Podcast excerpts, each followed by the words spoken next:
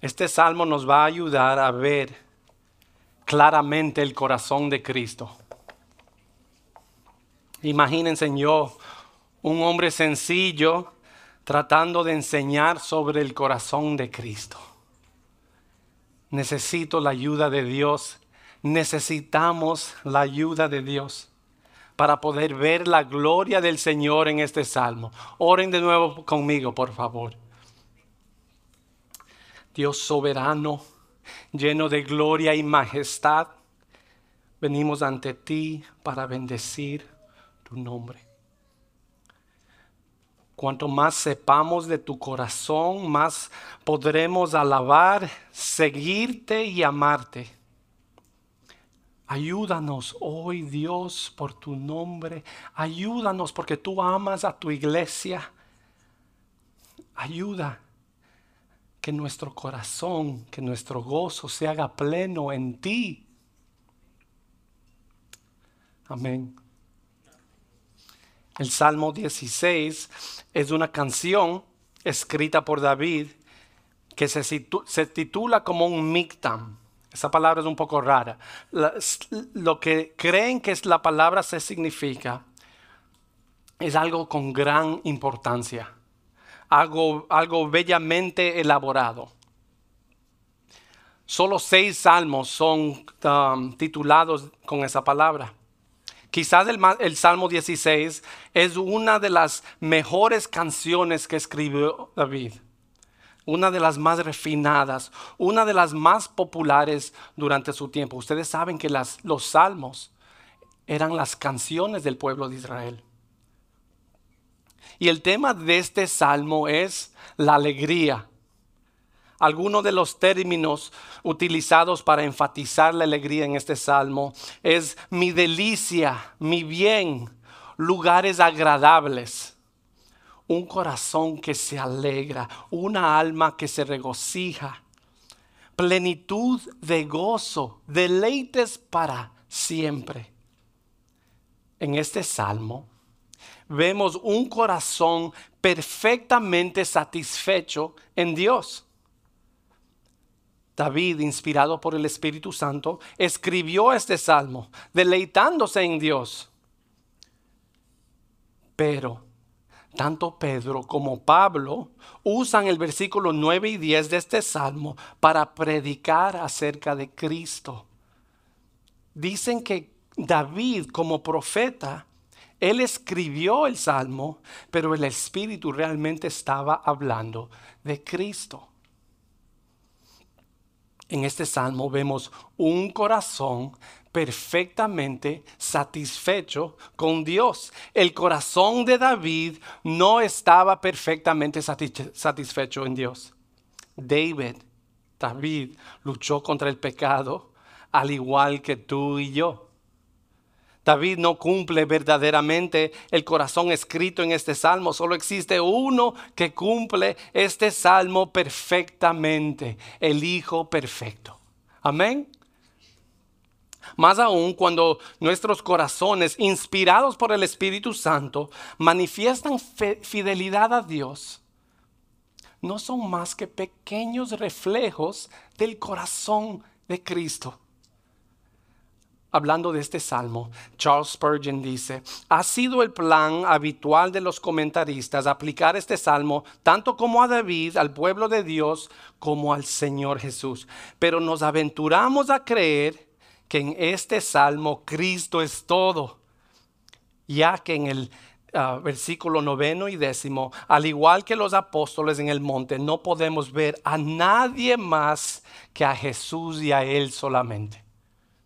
Este salmo nos va a ayudar a ver más claramente el corazón de Cristo. Espero resaltar tres verdades en lo que leemos este salmo. Primero, vamos a ver ¿Qué es lo que produce tanta alegría en el corazón de Cristo? Segundo, vamos a ver cómo nuestros corazones se comparan al de Cristo. Y por último, vamos a ver cómo Jesús comparte su propia alegría con nosotros. Leamos el Salmo juntos, ¿sí? Salmo 16, versículo 1. Protégeme, oh Dios, pues en ti me refugio. Yo dije al Señor, tú eres mi Señor, ningún bien tengo fuera de ti. En cuanto a los santos que están en la tierra, ellos son los nobles en quien está toda mi delicia. Se multiplicarán las aflicciones de aquellos que han corrido tras otro Dios. No derramaré yo sus libaciones de sangre, ni sus nombres pronunciarán mis labios. El Señor es la porción de mi herencia y de mi copa. Tú sustentas mi suerte. Las cuerdas me cayeron en lugares agradables. En verdad, es hermosa la herencia que me ha tocado. En verdad, oh, versículo 7, bendeciré al Señor que me aconseja. En verdad, en las noches mi corazón me instruye. El Señor ha puesto he puesto continuamente delante de mí, porque está a mi diestra, permaneceré firme. Por tanto, mi corazón se alegra, mi alma se regocija, también mi carne morará segura.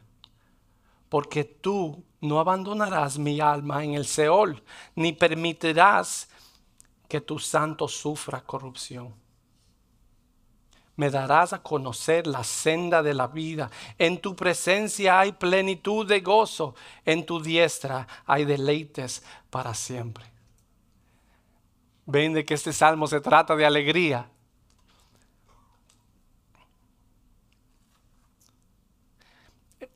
Si, vamos, si vemos el primer versículo, es una conversación entre el Hijo y el Padre. Protégeme, oh Dios, pues en ti me refugio. El Hijo Perfecto está teniendo una continua conversación con su Padre y con confianza le pide protección porque Él recuerda las promesas de su Padre de proteger a los que se refugian en Él. Jesús está en constante comunión con su Padre, recordando meditando, repitiendo su palabra. Él habla con su Padre y piensa en sus promesas, piensa en sus promesas y habla con su Padre. Cuando tú lees la Biblia, ¿la lees de esa manera? ¿Lees una sección y oras acerca de lo que acabas de leer? lees la Biblia y luego meditas y repites una verdad que acabas de leer? Cuando lees la palabra de esa manera y meditas sobre la verdad de la palabra, estás involucrando tu corazón en una conversación con Dios. ¿Por qué? Porque las escrituras son su palabra. Él nos está hablando continuamente en ellas. Pero a menudo las leemos como si fueran solo información. Esa es una de las razones por las cuales nuestra intimidad con Dios sufre. No estamos hablando con Él mientras leemos su palabra. La próxima vez que vayas a leer tu Biblia, ora acerca de lo que estás leyendo. Y verás qué diferente es tu comunión con el Padre. En el versículo 2, el Hijo nos incluye en esa conversación que está teniendo con su Padre. Miren el versículo 2. Yo dije al Señor, tú eres mi Señor, ningún bien tengo fuera de ti. Cuando Él dice, yo dije al Señor, él nos está, no está hablando directamente con su Padre. Aquí Él nos está invitando a ver qué es lo que siente acerca de su Padre. ¿Y qué es lo que su corazón dice? Obvio que me refugio en mi Padre. Él es mi Señor, Él es mi Maestro, Él es mi todo, Él es mi Dios. ¿A quién más voy a ir? No existe nada bueno que no esté, que no sea en el Padre. El Hijo perfecto no se desvía. Él no tiene curiosidad acerca de, de lo que puede existir afuera de la voluntad de su Padre. Él no es como nosotros. Nosotros somos como Adán y Eva.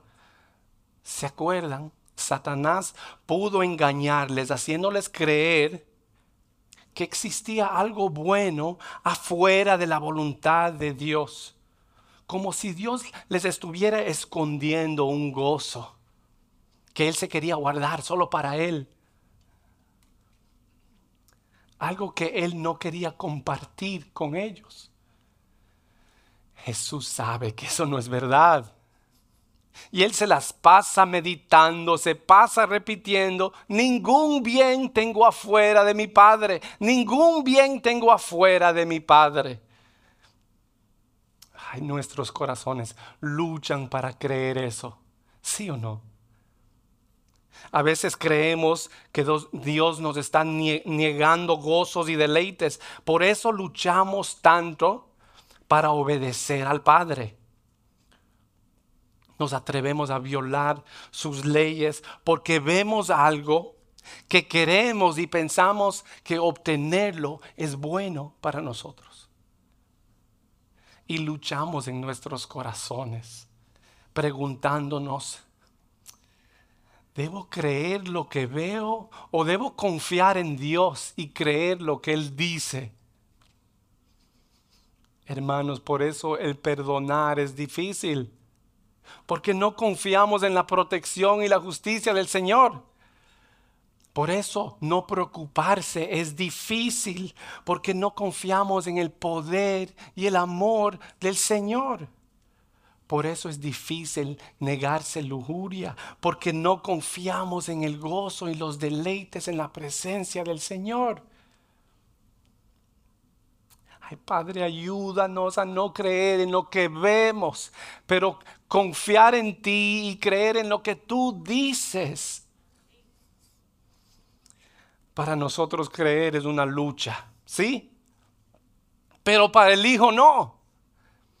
Él sabe la verdad. No importa lo que el mundo le ofrezca, ya que sea poder, comodidad, placeres, si conseguirlos requiere que vaya contra la voluntad de su padre, él no lo quiere. El hijo sabe que no hay nada bueno afuera de su padre. Todo lo que es bueno viene del Padre. Nada que le haga negar la voluntad de su Padre termina bien. No importa lo bien que se vea. El Hijo también sabe lo del versículo 4. Lean conmigo el versículo 4 se multiplicarán las aflicciones de aquellos que han corrido tras otro Dios. No derramaré yo sus libaciones de sangre, ni sus nombres pronunciarán mis labios. ¿Saben qué? Incluso si somos capaces de alcanzar a tener todo lo que nuestros corazones pecaminosos quieren, todavía no estaremos satisfechos. ¿Saben por qué? Porque el poder no llena. El éxito no llena. La admiración de los demás no llena. Obtener todos los placeres del mundo no llena. Cuando perseguimos deseos aparte de la voluntad de Dios, hemos hecho de esas cosas nuestro Dios. Estamos corriendo atrás de Dios falsos que no pueden proveer ni protegernos correr tras otros Dios no llena. Solo causa que nos apartemos del Dios verdadero. Y apartarse del Dios verdadero siempre va a causar que nuestras aflicciones se multipliquen. Correr tras otro Dios es como beber agua de mar porque tiene sed. No quita la sed, solo te deshidrata más. Y sabes lo que pasa después de vivir una vida entera corriendo tras otro Dios, uno que no te va a llenar, te mueres. Y si no amaste a Cristo en la vida, no lo amarás en la muerte. Y no habrá para ti ningún refugio de la justa y perfecta ira determinada para los pecadores. Si corres tras otro Dios, solo se multiplicarán tus aflicciones.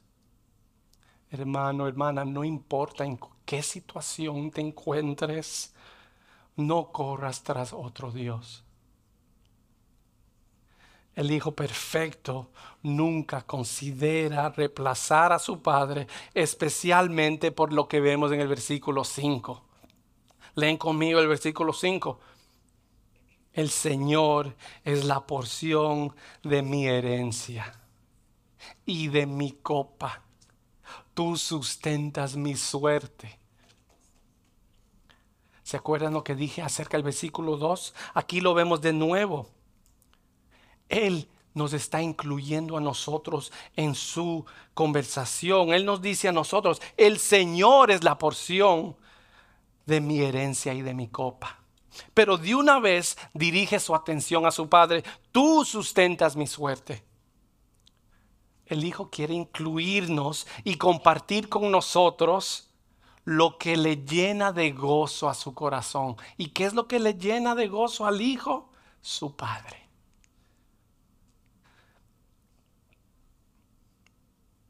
Por eso el Hijo no quiere nada más que no sea su Padre. Él no quiere su propia porción. Él no quiere su propio reino. Él no quiere su propio terreno. Jesús no quiere su propia herencia como el hijo pródigo. ¿Se acuerdan del hijo pródigo? Jesús no quiere su propia riqueza como el joven rico. Saben que muchas de las mentiras de Satanás empiezan con, oh, puedes, puedes tener tu propio son mentiras que implican que no hay que someterse a Dios, sino que tú puedes ser el que decide, el que manda, el que gobierna. Tú puedes ser tu propio Dios. ¿En qué aspecto de tu vida quieres ser tú el que manda y no Dios? El corazón de Jesús no quiere nada que sea solo de Él. Él quiere compartir todo con su Padre. ¿Cuál es la herencia del Hijo? Su Padre. ¿Cuál es el terreno del Hijo? Las riquezas de su Padre. ¿Cuál es la copa del Hijo? La voluntad de su Padre.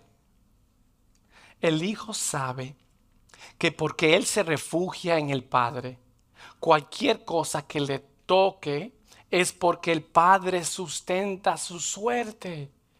De eso es lo que cantamos esa canción. Mi alma está en paz. El hijo está completamente contento con cualquier situación en su vida porque está sumamente satisfecho en su Padre. Ay, como anhelo yo que ese corazón crezca en mí. Mi corazón es rebelde y incrédulo. Mi, corazón muchas veces quiere su propio reino. Qué pecaminoso mi corazón. Que los domingos puedo regocijarme tanto en el Señor y después olvidarme y buscar gozo en otras cosas, como si me, si me pueden llenar. Pero ¿qué puede haber mejor que regocijarse en el Señor? ¿Qué nos puede hacer más bien que tener comunión con el Padre orando y leyendo su palabra?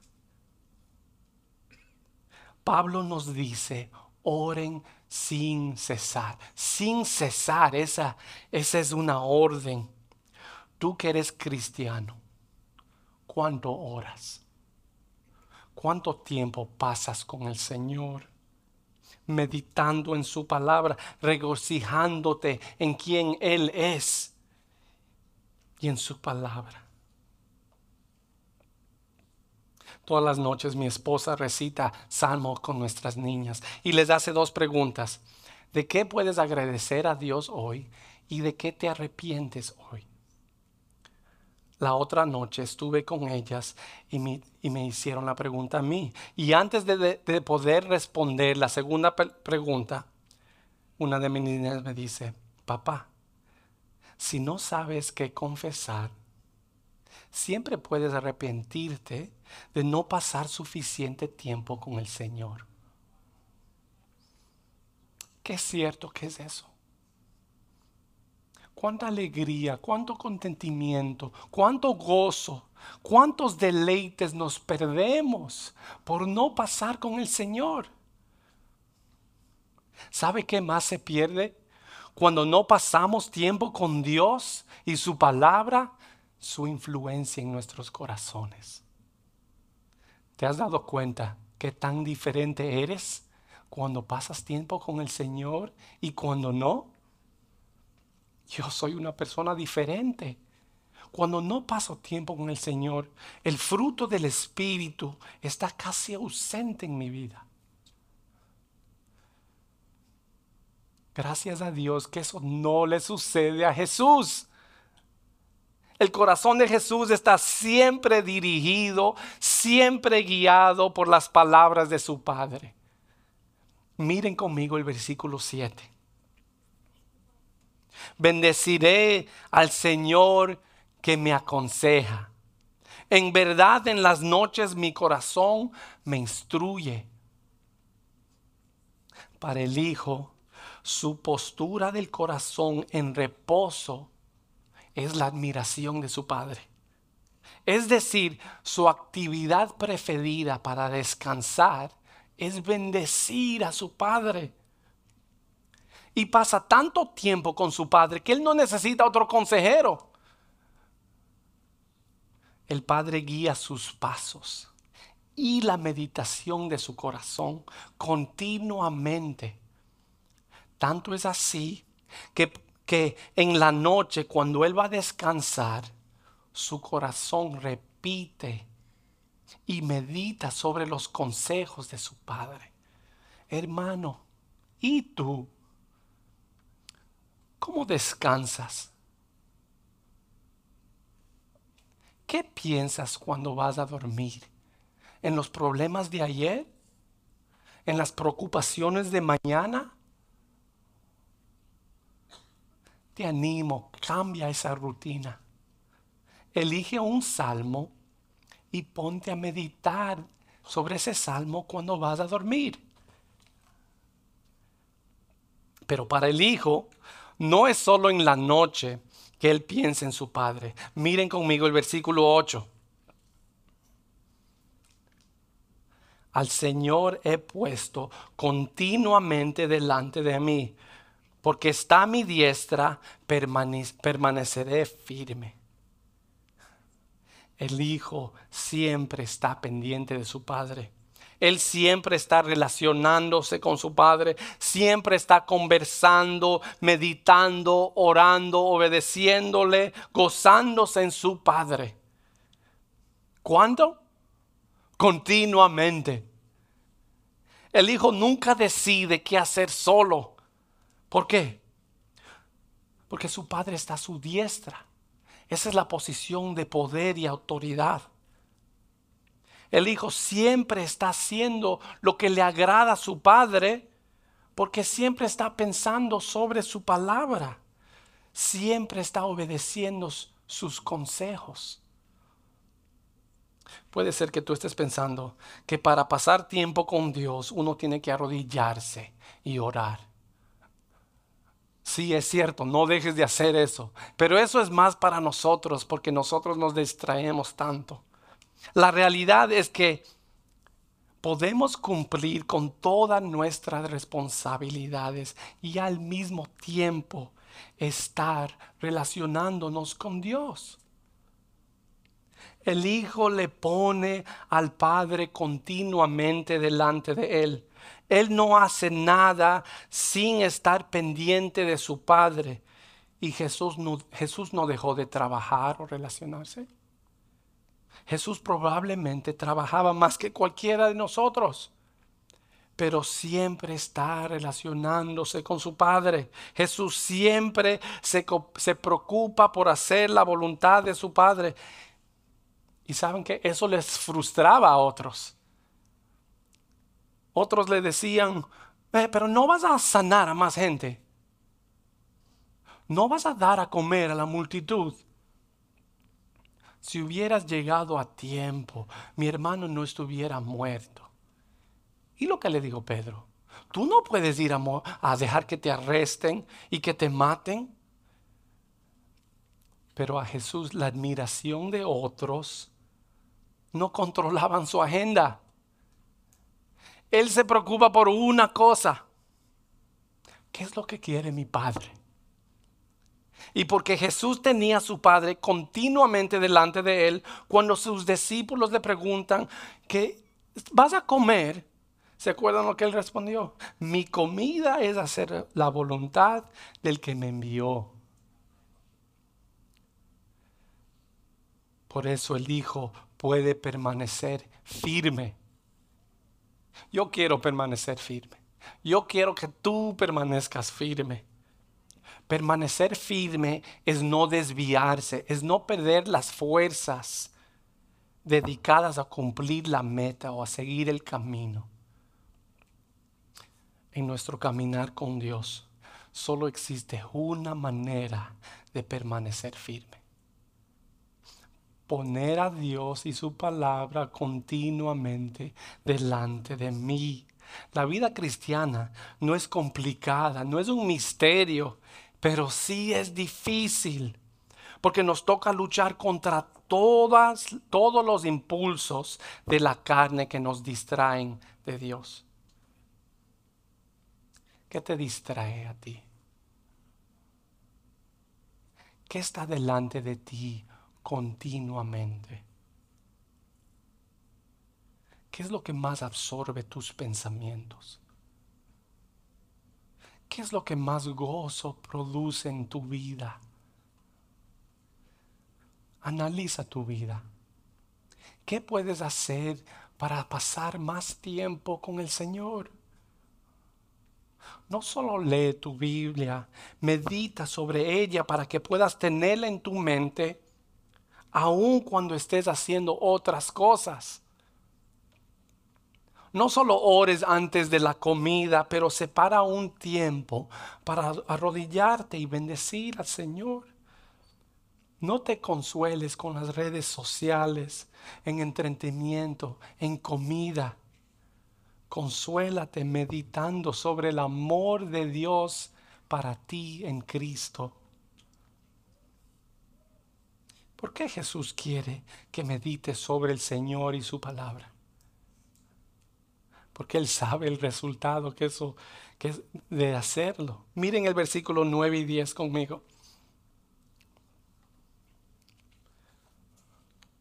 Por tanto, mi corazón se alegra y mi alma se regocija.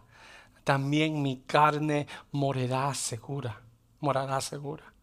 Porque tú no abandonarás mi alma en el Seol, ni permitirás que tu santo sufra corrupción el corazón de Jesús, todo su ser, toda su alma se regocija, aún en la muerte, porque él confía completamente en la bondad de su Padre, ni la muerte le puede separar a Jesús de su Padre.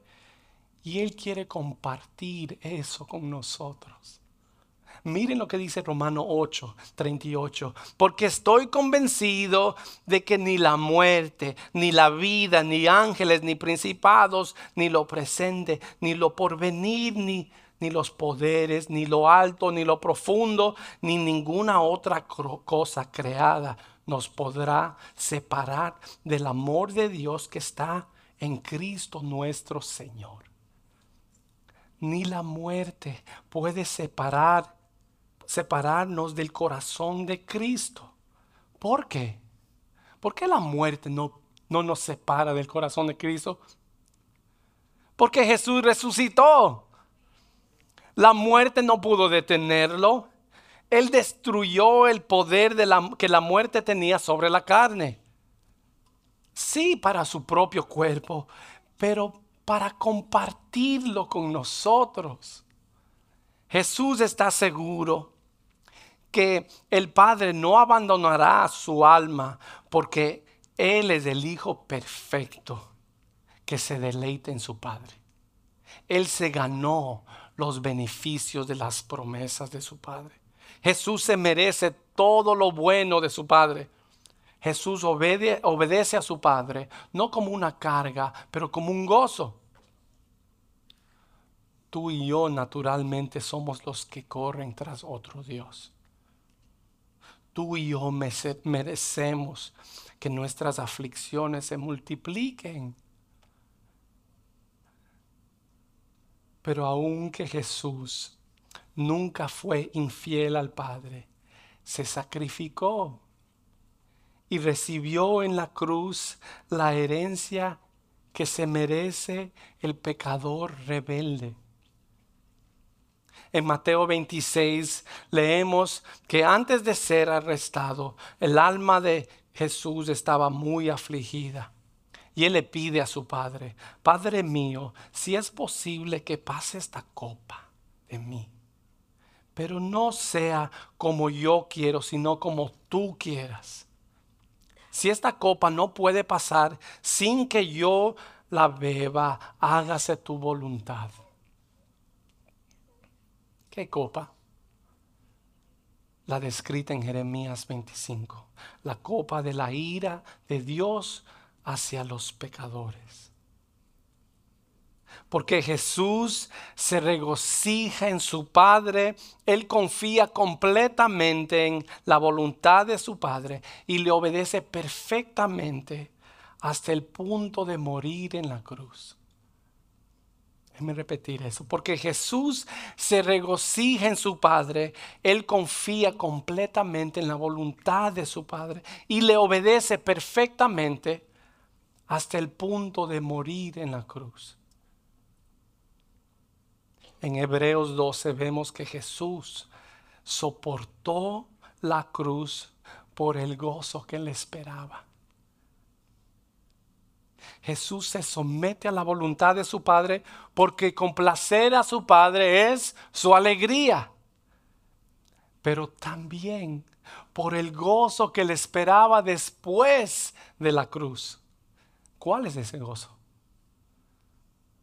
Aquí podemos verlo en el versículo 3 y el versículo 11. Lean conmigo el versículo 3. En cuanto a los santos que están en la tierra, ellos son los nobles en quien está toda mi delicia. Y ahora leamos el versículo 11. Me darás a conocer la senda de la vida. En tu presencia hay plenitud de gozo. En tu diestra deleites para siempre. Qué alegría le espera a Jesús después de la cruz.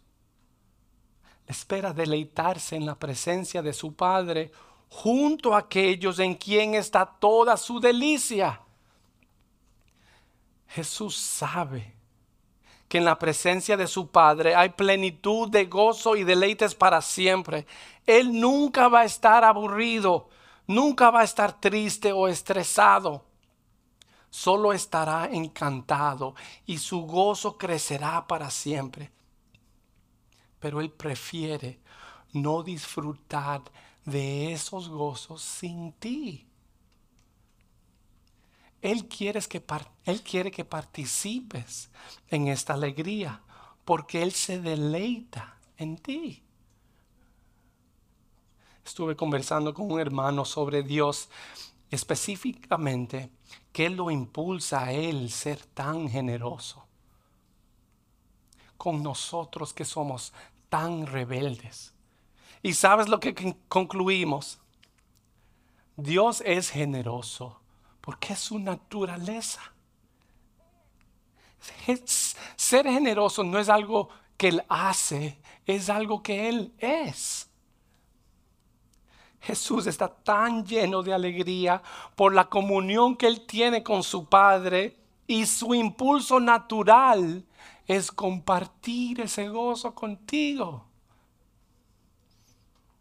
Pero tú y yo no lo merecemos.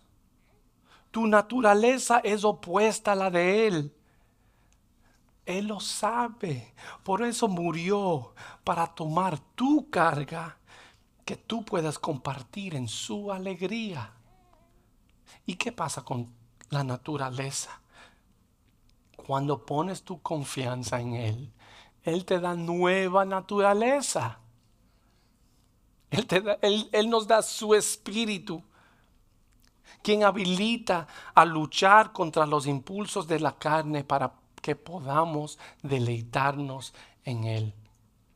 Te ruego, sin importar qué situación te encuentres, confía en Dios y lucha para deleitarte en Él. Deja de correr tras otro Dios. Tesoros que no duran. Deleítate en Dios. Él es el único tesoro seguro, el único tesoro que no se gasta. Jesús comparte su alegría con nosotros a través de la cruz y nosotros crecemos en esa alegría cuanto más íntimo es nuestro caminar con Él. ¿Quieres crecer en alegría? Oren conmigo.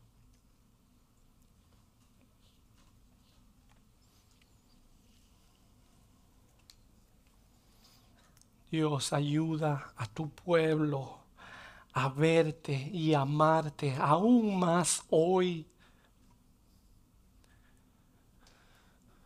Ruego por aquellos que no son de tu pueblo todavía, pero oyeron hablar de tu corazón. Cautiva su atención y no les dejes descansar hasta que encuentren descanso en ti.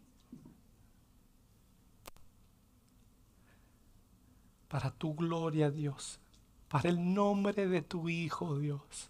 Gracias. Amén.